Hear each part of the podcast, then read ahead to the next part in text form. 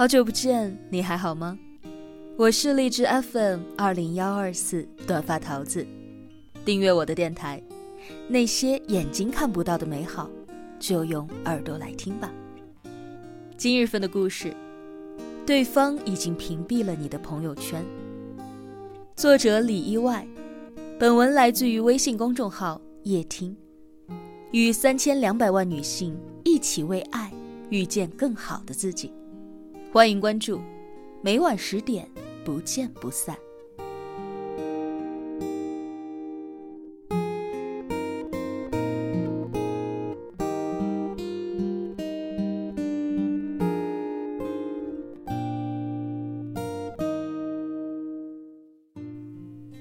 在微博上看到一个话题，你觉得哪个地方的人幸福感最高呢？有一个回答让人啼笑皆非，说：“朋友圈，因为朋友圈里的人演技都很棒，明明日子过得不怎么样，却总是想逞强。”昨天晚上，我接到闺蜜喵喵打来的电话。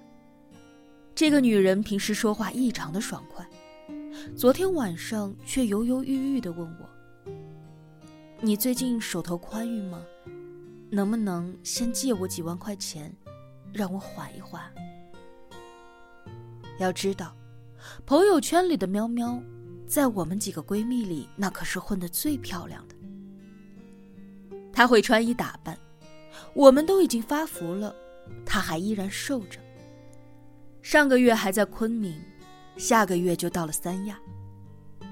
过节也必晒老公送的礼物，甜蜜的笑容晃得我们其他几个人是打心眼里泛酸。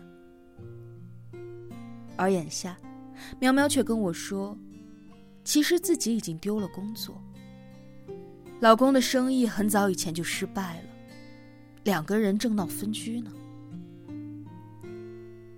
那一刹那，我突然明白。什么就叫做活在朋友圈里？也许这就是一个人展现在朋友圈的，也许只是他的冰山一角。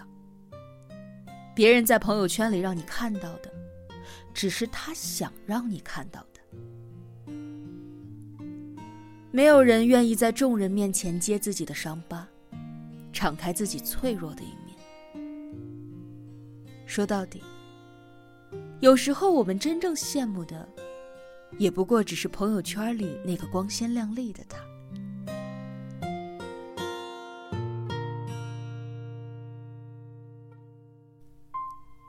通话的最后，喵喵说：“你看看你现在过得多舒坦啊！要工作有工作，要底气有底气的，不像我，温水煮青蛙。”干着一份闲差事，说下岗就下岗。你知道我为什么这两年总是不参加咱们的同学聚会吗？就是害怕在你们面前露怯。说实话，其实分别的这些年，我并不觉得自己的日子过得有多舒坦，常常三点一线，公司，家。然后满世界的出差，为了工作几乎失去了自己的生活。明明时间久了，也会觉得疲惫。有的时候也想吐槽一下，可是犹豫再三，还是把打出来的字一个一个的都删掉了。因为不想在朋友圈里大倒苦水，所以选择绝口不提那些艰难的过往。可是仔细想一想，真的是这样吗？蔡康永说，很多艺人在朋友圈里面晒通告、晒行程，讲到底，不过是希望听到别人的那一句“注意身体，别太拼了”。有的时候，朋友圈真的就像是你疲惫的时候发出来的一条求救信号。一个点赞，或者说是一个评论，似乎就能够救你于水火之中。我们小心翼翼在这里展示自己，不过就是为了赢得一丝发泄和被在意的机会。可是你有没有想过，那个总是谈笑风生、看起来很开心的女孩子，你看不到她为了工作，一个人哭着入睡的样子；那个在公司里叱咤风云的领导，你也看不到他在孩子高烧的情况下，却不能够从会议当中抽身离开，回家之后和老婆大吵一架的样子。而这样的故事，我经历过，也见证过。我爸有一位朋友，我们都叫他刘叔。这些年为了工作，他东奔西走，跟家人相处的水深火热，误会隔阂都很多，常常一言不合就吹鼻子瞪眼。我以前不懂事，常常调侃我爸。你瞧瞧人家刘叔，事业干得多牛啊，你怎么就不眼红呢？我爸就笑着瞪我。那你刘叔还羡慕咱们家和和美美呢？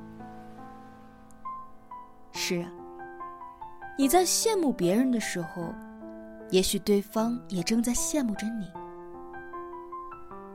有一句话是这样说的：欲望形形色色。而失望千篇一律，没有谁的生活是绝对完美的。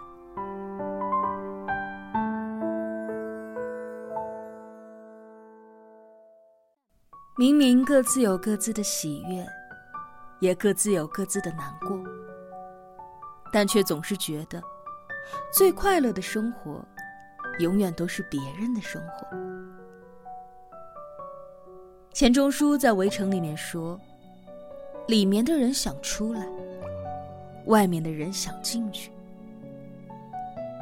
可是出去了的人，就真的会变得更好吗？我看不见的。”闺蜜小七一直都跟我们抱怨自己的工作，动不动就加班，上司的脾气又暴躁。再看看那个自由职业的高中同学。每天吃喝玩乐，不用受任何人的管制，日子别提有多潇洒。犹豫了两周之后，小七毅然决然的辞了职。刚离职的时候，小七说自己确实体会到了前所未有的自在。时间长了，却发现这样的日子并没有想象当中的那么容易。常常熬夜到凌晨两三点，身体和心态都跟着吃不消。所以啊，那些你一直拼命找、拼命追的人，也许并不是你真正喜欢的人。生活也是一样的，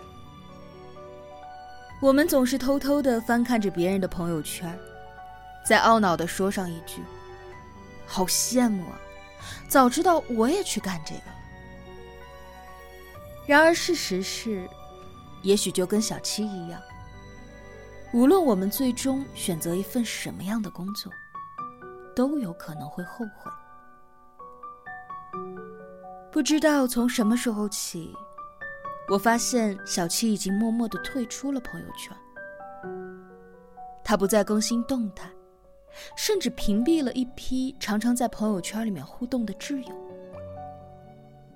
问其原因，说是不想每天刷朋友圈，看着大家光鲜亮丽的生活，给自己平添焦虑。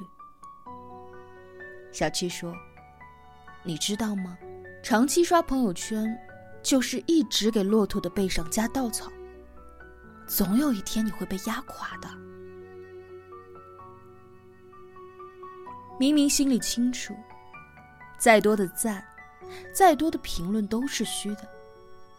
我们需要的是底子，而不是面子。明明知道朋友圈的生活并不见得就是真实的生活，却还是常常为此而焦虑。也许越到后面，你就越会发现，很多时候，看得见的幸福。不一定是真幸福，而看不见的幸福，也许才是。